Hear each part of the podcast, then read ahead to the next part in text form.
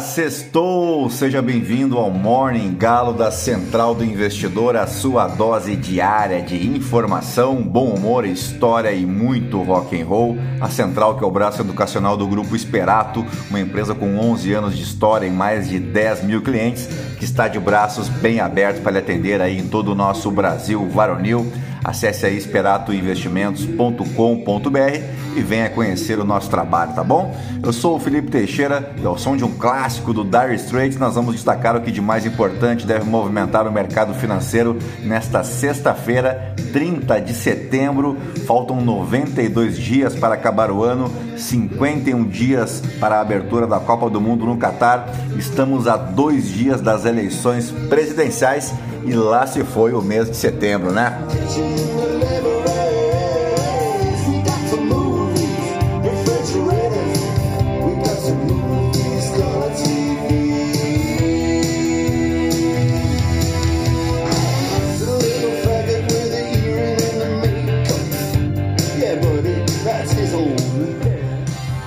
Muito bem, são 3 horas e 17 minutos, uh, 17 graus aqui em Itapema e é por isso que o Galo não cantou hoje, né? Tadinho, ainda tá dormindo. É, amigo, não tá nada fácil a minha vida. Vim direto aqui do debate da Globo Lixo, que teve de tudo um pouco, né? Terminou quase duas horas da manhã. Baixaria, palavrão, ofensa, dedo na cara, padre fake, 19 pedidos de direito de resposta, um verdadeiro suco de bananistão. Mas o que, que eu vou fazer, né? É o que a casa oferece e eu vim para te contar que hoje é Dia Internacional da Tradução ou do Tradutor Intérprete. E por que 30 de setembro você deve estar se perguntando? No que eu lhe respondo, porque é o dia em que faleceu em 419 ou 420 depois de Cristo São Jerônimo conhecido como tradutor da Bíblia do grego antigo e do hebraico para o latim, autor de importantes textos sobre a arte de traduzir e, portanto, considerado aí o santo padroeiro dos tradutores. A ideia de comemorar oficialmente o Dia Internacional da Tradução foi proposta em 1991 pela Federação Internacional de Tradutores, a FIT, tem como objetivo mostrar a solidariedade da comunidade de tradutores em todo o mundo num esforço para promover internacionalmente a sua profissão, a importância da profissão em nossas vidas, na verdade. E a popularidade do Dia Internacional da Tradução é, portanto, uma baita oportunidade para manifestar o orgulho da profissão, né, como diria o francês, cada dia mais imprescindível na era de progressiva globalização. E tu aí que baixa o teu filme pirata no torrent que o diga, né? se não fosse ali um tradutor com toda boa vontade, sem receber nenhum centavo para legendar os filmes que tu baixa pirata, que eu sei, tá bom? Aqui no Brasil é dia do jornaleiro e no dia 30 de setembro é comemorada então essa data, que é uma celebração uh, e uma homenagem àqueles que levam informações e entretenimento à casa dos cidadãos todos os dias Opa, peraí, esse sou eu, né? Quer dizer que eu sou um jornaleiro e nem sabia, olha que loucura. Falando sério, especula-se que a profissão do jornaleiro já conte aproximadamente com 150 anos de existência em nosso país. No princípio, o papel de distribuir os jornais cabia aos negros escravos que os vendiam pelas ruas enquanto gritavam as principais manchetes do dia, como modo de atrair a atenção dos transeuntes. O primeiro jornal a ser vendido avulso foi o A Atualidade, em 1858. Será que eles diziam que esse jornal era da esquerda, né, que era financiado pelo George Soros? O que, que vocês acham? Já no início do século XX, os jornaleiros já tinham subido na vida, literalmente, porque eles contavam com recursos como o cavalo, que acelerava o seu trabalho, tornando-o mais eficiente. Todos os dias, os jornaleiros levavam as notícias do dia ao público, oferecendo de mão em mão os jornais nas ruas centrais das grandes cidades. De origem principalmente italiana, os jornaleiros evoluíram das ruas para caixotes com uma madeira em cima, onde os jornais eram organizados para venda.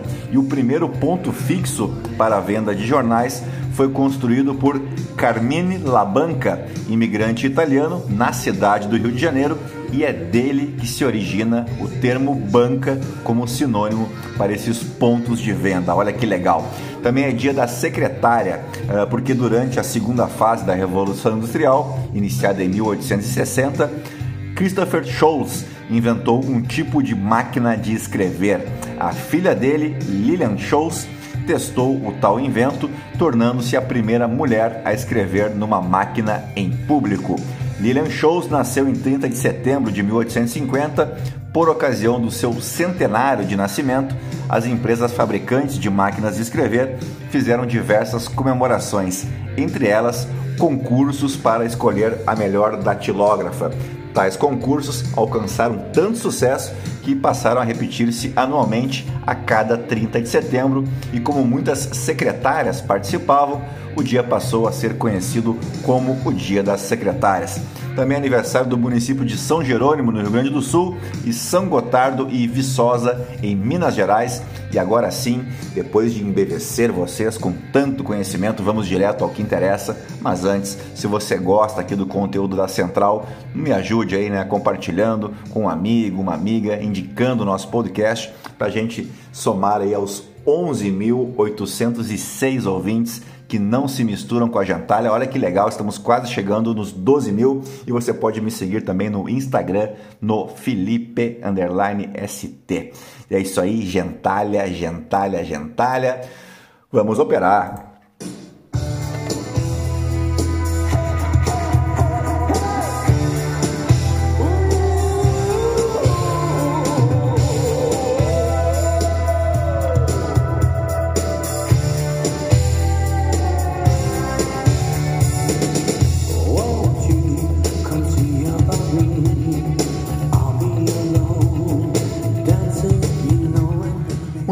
Direto dos anos 80 aqui para te falar que as ações asiáticas operam em queda, com exceção ao índice Hang Seng lá em Hong Kong, enquanto os futuros em Nova York operam estáveis, entre perdas e ganhos muito próximos aí do zero a zero, depois que os principais índices em Wall Street caíram para o menor nível desde novembro de 2020, na sessão de ontem, né, uma quinta-feira marcada aí pelas falas de funcionários do Federal Reserve que seguiram adotando um tom agressivo, somando-se aí a turbulência uh, no continente europeu, que já não é de hoje. O S&P 500 caiu 2,9% durante a sessão de quinta-feira, mas acabou reduzindo as perdas com o fechamento dos mercados. O declínio acabou anulando a alta registrada na sessão anterior, na quarta-feira, que interrompeu uma sequência de seis dias de quedas consecutivas. O índice Nasdaq cedeu ainda mais, caindo quase 4% no intraday, depois que o presidente do Federal Reserve de St. Louis, James Bullard, disse que os investidores agora entenderam que não podem escapar de aumentos de juros adicionais nos próximos meses. O índice foi arrastado para baixo também pela Apple, que chegou a cair até 6,1% após um raro rebaixamento de analistas do Bank of America que alertaram sobre a demanda mais fraca dos consumidores por seus dispositivos mais populares, no que eu tranquilizo não só a Apple como seus investidores, já que eu sou gremista e rebaixamento não mata ninguém, tá bom? Na Europa, os rendimentos da dívida do Reino Unido subiram depois que a defesa realizada pela nova primeira-ministra do Reino Unido, a Liz Truss, subiu, uh, desculpa, sobre os recentes cortes de impostos não se mostrou capaz aí de persuadir os investidores. A inflação alemã superou 10% e o país concordou com limites de energia que poderão aumentar as pressões inflacionárias. Os investidores estão enfrentando ameaças representadas por movimentos discordantes de bancos centrais nos últimos dias, com autoridades do Federal Reserve inflexíveis em mais apertos monetários, o contestado plano de recuperação do Banco da Inglaterra e o trabalho de desvalorização forçada pelos bancos centrais na Ásia que segue a todo vapor. As preocupações com a recessão econômica persistem à medida que a lacuna nas duas principais medidas do governo em relação à atividade econômica dos Estados Unidos durante o primeiro semestre de 2022 diminuiu. O Comitê de Ciclo de Negócios do National Bureau of Economic Research usa essas métricas aí e outras variáveis para fazer as suas projeções para possíveis cenários recessivos. Separadamente, a Comissão Europeia anunciou um oitavo pacote de sanções que incluiria um teto de preço para as exportações de petróleo da Rússia, já que Vladimir Putin prometeu prosseguir com a anexação das partes da Ucrânia que suas tropas atualmente controlam após votos condenados pela ONU, que coloca o Kremlin, o Kremlin aí em uma nova rota de colisão com os Estados Unidos e seus aliados leia-se OTAN, não é verdade? Por aqui, o ex-presidente Lula lidera as disputas ao Palácio do Planalto com 50% dos votos válidos, de acordo com uma nova pesquisa Datafolha uh, divulgada nesta quinta-feira. O presidente Jair Bolsonaro do PL tem 36%. Eles são seguidos por Ciro Gomes com 6% e Simone Tebet do MDB com 5%. O Ciro Gomes, você sabe, do PDT, o Luiz Inácio Lula da Silva do PT. Temos ainda a Soraya Tronic do União Brasil, que aparece com 1%. E os demais candidatos aí, entre eles o Felipe Dávila e o padre, uh, como é que é o nome do indivíduo mesmo? Até me esqueci lá o nome do maluco. Enfim, um pobre coitado aí que também não pontuou.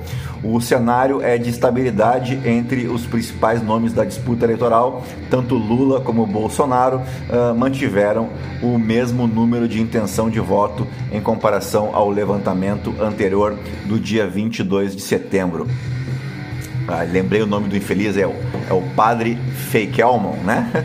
Uma, um diferencial significativo na atual pesquisa é que aumentou a quantidade de brasileiros que afirmam ter decidido em quem irão votar. 85% deles dizem que já definiram o seu candidato. O número surge quatro pontos acima em relação aos 81% da semana passada. Eleitores de Lula são os numericamente mais decididos, com 91%. Atrás estão os brasileiros que votarão em Bolsonaro, ali pau a pau, 89%. E aí depois temos na sequência Ciro Gomes com 54% e Simone Tebet com 62%. Chama atenção o baixo número de pessoas que estão decididas a votar em Ciro Gomes, né? o menor aí dessa amostragem, com 54%.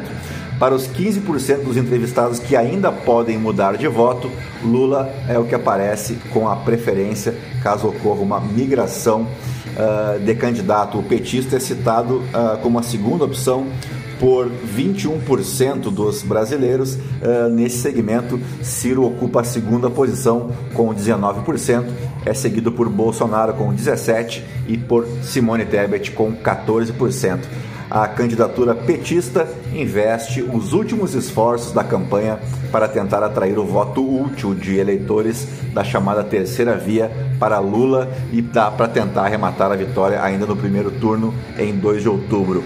Outro desafio será evitar a abstenção de eleitores que pode influenciar os votos válidos e aqui a expectativa é de que normalmente os mais pobres, né, que acabam não votando pelas condições que todos nós conhecemos, que seria em tese uma vantagem para Jair Bolsonaro, que uh, perfila melhor aí nos segmentos de maior renda, né, acima de cinco salários mínimos, uh, especialmente. No eventual segundo turno entre os dois, o petista tem 15 pontos percentuais de vantagem. Ele segue estável com os mesmos 54% das duas pesquisas anteriores, enquanto o Bolsonaro conseguiu oscilar um ponto para cima e agora tem 39% da preferência dos brasileiros. 6% dos entrevistados dizem que não irão votar e 1% não sabem. A pesquisa contratada pela Folha de São Paulo e pela Globo Lixo foi realizada entre 27 e 29 de setembro e entrevistou 6.800 eleitores presencialmente em 332 cidades. O levantamento está registrado no Tribunal Superior Eleitoral sob o número BR 09479 2022. A margem de erro, tu já deve estar careca de saber, é de dois pontos percentuais para mais ou para menos. E agora vamos às principais notícias aí dos portais de notícia no Brasil e no mundo. Só que eu esqueci de abrir as notícias, então vou deixar vocês um pouquinho na companhia aí do Velvet Revolver, tá bom? Já volto.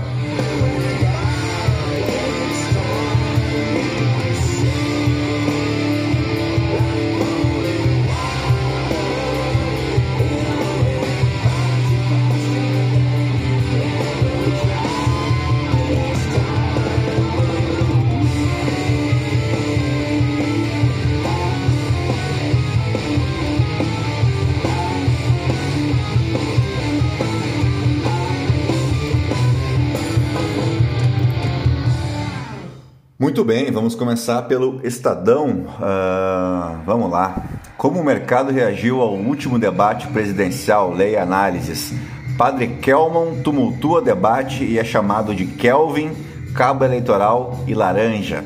Quem ganhou o último debate presidencial antes da eleição? Veja a opinião dos analistas do Estadão e aqui não tem como me lembrar da filósofa moderna Dilma Rousseff, né? Nem quem ganhou, nem quem perdeu, ganhou ou perdeu. Quem perdeu fomos nós, né? Infelizmente, um espetáculo lamentável. Então, até peço desculpas aí para Dilma, porque ela era uma visionária, né? Ela previu o futuro com a sua frase filosófica. Vamos adiante. Candidato com insígnias e trajes religiosos. Padre Kelman é um sacerdote? Bonner da bronca em Padre Kelman. Não sei se o senhor compreendeu as regras. Simone Tebet se confunde, chama Soraya de Bolsonaro e pede desculpas. Meu senhor, como estavam as pesquisas para presidente às vésperas do primeiro turno das eleições anteriores? Lula e Bolsonaro ignoram propostas e priorizam troca de ofensas em último debate. Lula ganharia debate não fosse escorregar em pegadinha de padre candidato. Candidatos exageram ao falar de meio ambiente e economia. Corrupção repete tendência e é o tema mais discutido nas redes sobre o debate na Globo. Russos se despedem após convocação de Putin para a guerra. É só um treinamento, né? Governo inclui cinco medicamentos no farmácia popular após tesourada no programa. Anúncio foi feito depois de o Estadão revelar corte de 60% na verba para 2023. Governo Bolsonaro veta nome de professora da USP para comitê da OMS. Entidades criticam. Vazamento no bar Báltico pode ser maior liberação de metano já registrada. Entenda os riscos. Casa Rosada é esvaziada após receber várias ameaças de bomba, diz jornal argentino. Que sexta-feira, hein? Lula e Bolsonaro trocam ataques pessoais em debate marcado por bate-boca e acusações. Lula bate boca com Nanico, mas vence Bolsonaro por pontos no debate. Isso aqui sempre lembrando que é a Folha de São Paulo. E, por falar nisso, o que, que eu tô lendo esses caras, né? Vamos passar para frente aqui. Que ultimamente não dá, né? A Folha tá passando os limites. Vamos para o valor econômico. Tema da corrupção e troca de acusações dão o tom do debate. Datafolha, em votos válidos, Lula tem 50% contra 36% de Bolsonaro. IPEC, no Amapá, Clécio tem 57% de votos válidos e Jaime Nunes 38%. Uh, OTAN diz que gasoduto russo foi sabotado. Uh, a gente tem que rir aqui que tem a foto dos presidenciáveis, uh, a foto de todos eles reunidos aqui, né? E é um show de horror, hein? Meu Deus do céu. OTAN, essa aqui já foi. O que esperar da Petrobras se Lula ou Bolsonaro vencer as eleições? Ministério Público cobra 30,5 milhões de Pedro Guimarães por assédio sexual na caixa. É, preteou o zóio da gachada, como a gente fala no Rio Grande. Vamos para o Globo, coluna da Vera Magalhães, a best friend do Bolsonaro. Bolsonaro encara, encara a própria obra. O encontro de Ciro Gomes com Lula e Bolsonaro no debate. É a coluna do Lauro Jardim. A realidade se impôs às fake news, diz a coluna do Pedro Dória. A coluna do Bernardo Melo Franco, às vésperas da eleição, Bolsonaro resgata estética das lives de 2018. O balanço do debate na TV Globo, feito pelas campanhas de Lula e Bolsonaro. Grupo de 16 indecisos acompanha debate e dá nota aos candidatos. Perdão. Coluna da Malu Gaspar nem Bolsonaro nem Lula desfizeram impasse sobre voto útil no primeiro turno. Carlos Bolsonaro inflama Bolsonaro por direitos de resposta no debate. Coluna do Lauro Jardim. Candidata Bolsonaro, padre de festa junina e Simone Sterblit, como chamou o Lula, chamou a senadora Simone Sterblit. Não é fácil, né? Padre Kelman faz uso indevido de vestimentas religiosas. Na verdade, é um farsante, né? Eu, eu faltei com respeito né, a ele aqui no início, porque ele foi desmascarado, ele não é padre, coisa nenhuma, né? Um picareta que se apresentou aí como, como padre, mas já foi desmascarado. Uh, vamos para o Poder 360.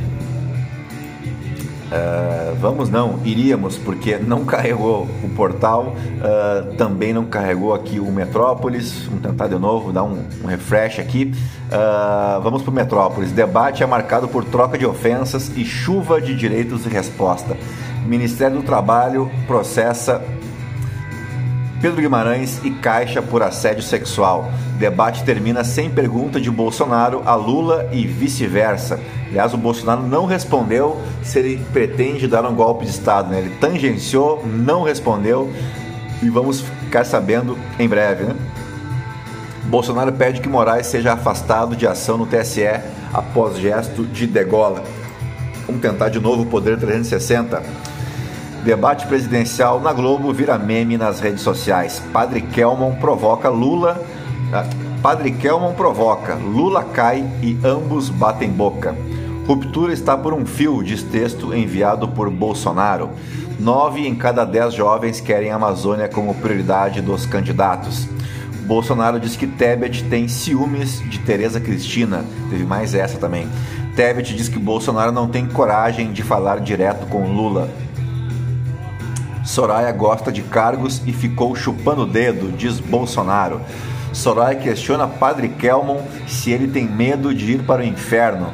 Isso tudo, acreditem ou não, foi dito num debate presidencial, o último do, do antes do, do, do, dia 2 de outubro. Uh, vamos para o The New York Times, que continua dando destaque, né, para, logicamente, para o furacão Ian, que se fortalece lá na, se dirige agora para as Carolinas, né, depois de passar pela Flórida. Uh, é o mesmo destaque ainda do The Washington Post. Vamos de Financial Times. Truss enfrenta crescente pressão conservadora à medida que o Partido Trabalhista abre 33 pontos de liderança nas pesquisas. E agora vamos para os nossos fatos históricos antes que eu pegue no sono aqui. o 30 de setembro marca o aniversário de Truman Capote, que foi um escritor, roteirista e dramaturgo norte-americano, escritor de vários contos, romances e peças teatrais reconhecidas aí como clássicos literários, incluindo a novela Bonequinha de Luxo, que é de 1958. Ele foi o pioneiro do jornalismo literário com o livro A Sangue Frio, esse é de 1966, eh, classificado por ele mesmo como um romance de não ficção. Também aniversaria hoje Chororó, nome artístico de Durval de Lima. Ele que é cantor, compositor, músico e produtor musical brasileiro. Ele que faz parte da dupla da música sertaneja aí, Chitãozinho e Chororó, junto com o seu irmão mais velho, José Lima, sobrinho, mais conhecido como Chitãozinho, e o Chororó, que é o pai da Sandy e do Júnior. A dupla começou muito cedo e eles escolheram esse nome diferente aí a partir da música Chitãozinho e Chororó, que inclusive foi gravada por eles e que menciona o Iambu Xintã e o Inhambu Chororó, aves da mesma espécie que cantam melancolicamente. No que você me pergunta se a ave chama Inhambu Xintã, então por que não é Chintãozinho e Chororó, né? No que eu lhes respondo, não sei, só sei que foi assim. Por fim, aniversaria hoje o holandês voador Max Verstappen, que é um automobilista né, holandês. Atualmente ele compete pela Red Bull Racing uh, e, e, é o atual campeão de Fórmula 1. Né? Ele venceu o campeonato daquela forma dramática lá uh, contra o Lewis Hamilton em 2021. Ele é detentor aí de vários recordes, olha só que interessante. Em 2014, pela escuderia Toro Rosso, ele se tornou o piloto mais jovem a testar um carro de Fórmula 1 com 17 anos e 2 dias. Em 2015, também pela Toro Rosso, ele se tornou o piloto mais jovem a correr na Fórmula 1 com 17 anos e 166 dias. Em 2016, já pela Red Bull, ele foi o piloto mais jovem a vencer uma prova, com 18 anos e 228 dias. Já em 2016 também, ele foi o piloto mais jovem a fazer a melhor volta, com 19 anos e 44 dias. E em 2021, ele foi o piloto mais jovem a alcançar a marca de 50 pódios com 23 anos e 274 dias, e também em 2021 ele foi o piloto mais jovem a fazer o Grand Challenge com 23 anos e 277 dias não faço a menor ideia o que seja o Grand Challenge. E agora em 2022, ele foi o primeiro piloto a marcar um total de 34 pontos em um único final de semana na corrida de Imola, na Itália.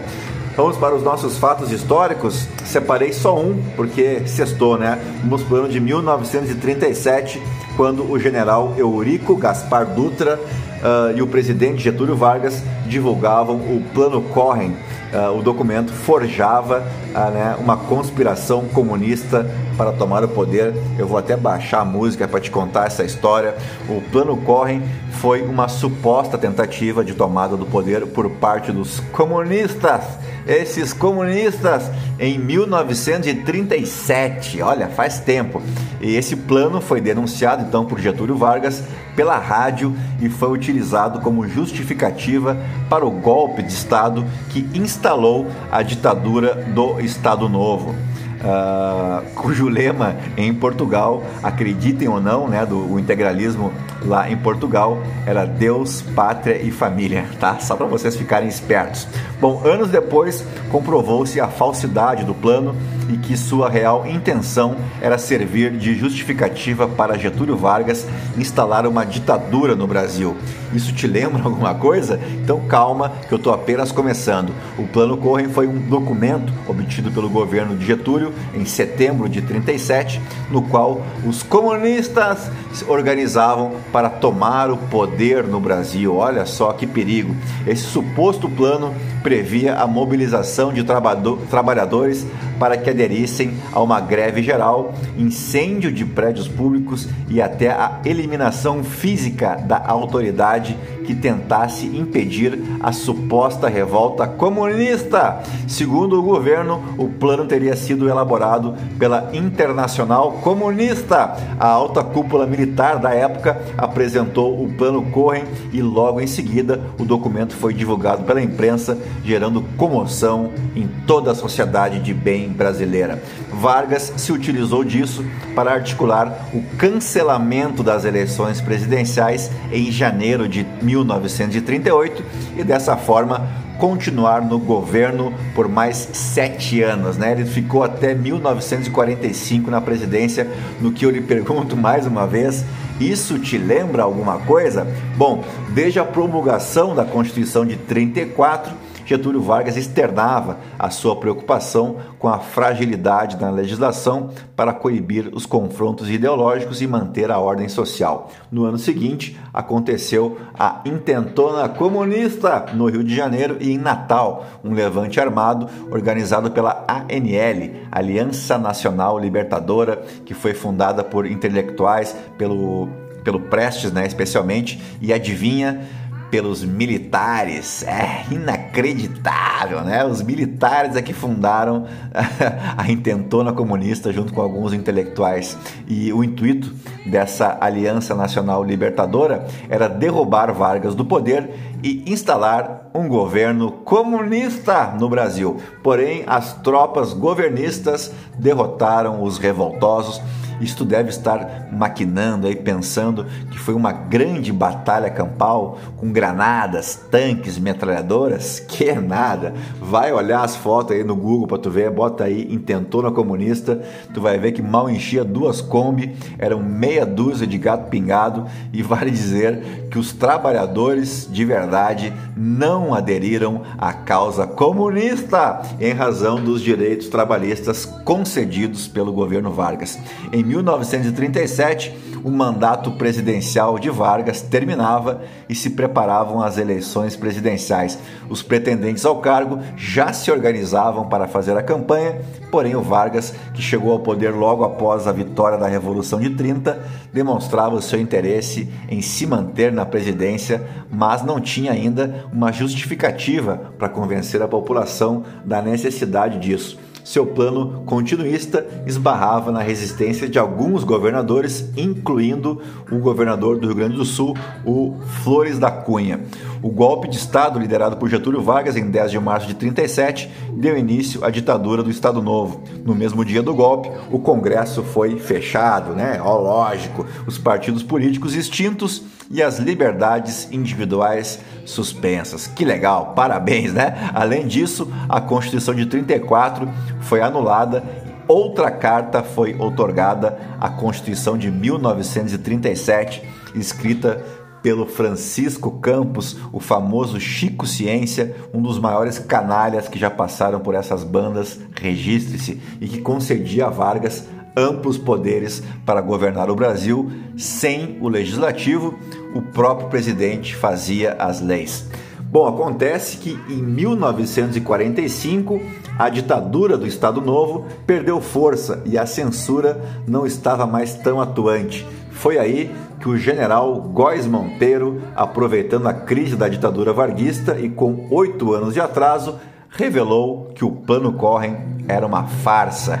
É, meu amigo. Segundo ele, quem entregou o documento para o Estado-Maior do Exército foi o capitão Olímpio Mourão, que era chefe do serviço secreto da Ação Integralista Brasileira. E tu sabe qual é o lema da Ação Integralista Brasileira?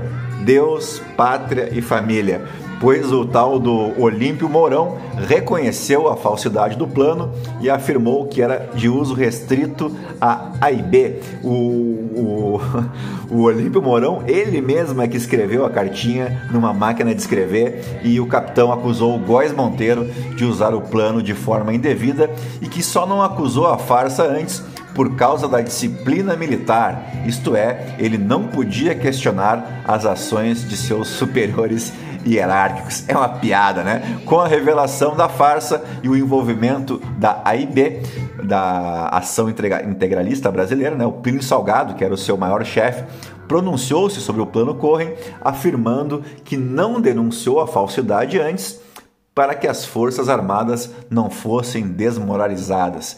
Em novembro de 37, quando o plano foi utilizado para justificar o golpe de Getúlio Vargas, Plínio Salgado era candidato presidencial, inclusive, só que ele abriu mão de sua candidatura para apoiar a ditadura do Estado Novo. E para fechar, já que estamos às vésperas da eleição, eu volto a lhe perguntar pela última vez isso te lembra alguma coisa? Bom, se tu não acha nada demais, tudo bem. Quem sou eu para te questionar, né? Continua votando em Milico à vontade, mas depois não diga que eu não lhe avisei, tá bom? A todos um excelente final de semana. Cuidem-se bem, boa eleição, né? Cabeça no lugar votem com o coração, deixem o fígado em casa, mas exerçam a sua cidadania e lembre-se que o voto e a política são as vozes da democracia e, como diria Thomas Jefferson, o preço da liberdade é a eterna vigilância e haja o que hajar, a única certeza que tenho é que seja quem for eleito vai tomar pancada aqui todo dia, de qualquer jeito, porque se há governo, sou contra. Se der o barba, no dia 1 de janeiro eu já inicio aqui a minha campanha Fora Lula e se der o biruliro também. Negócio fechado, tá bom? Dito isso, bora descansar, que ninguém é de ferro, né? Diria o glorioso Luva de Pedreiro. Obrigado, meu Deus. É isso aí. Tchau. Fui.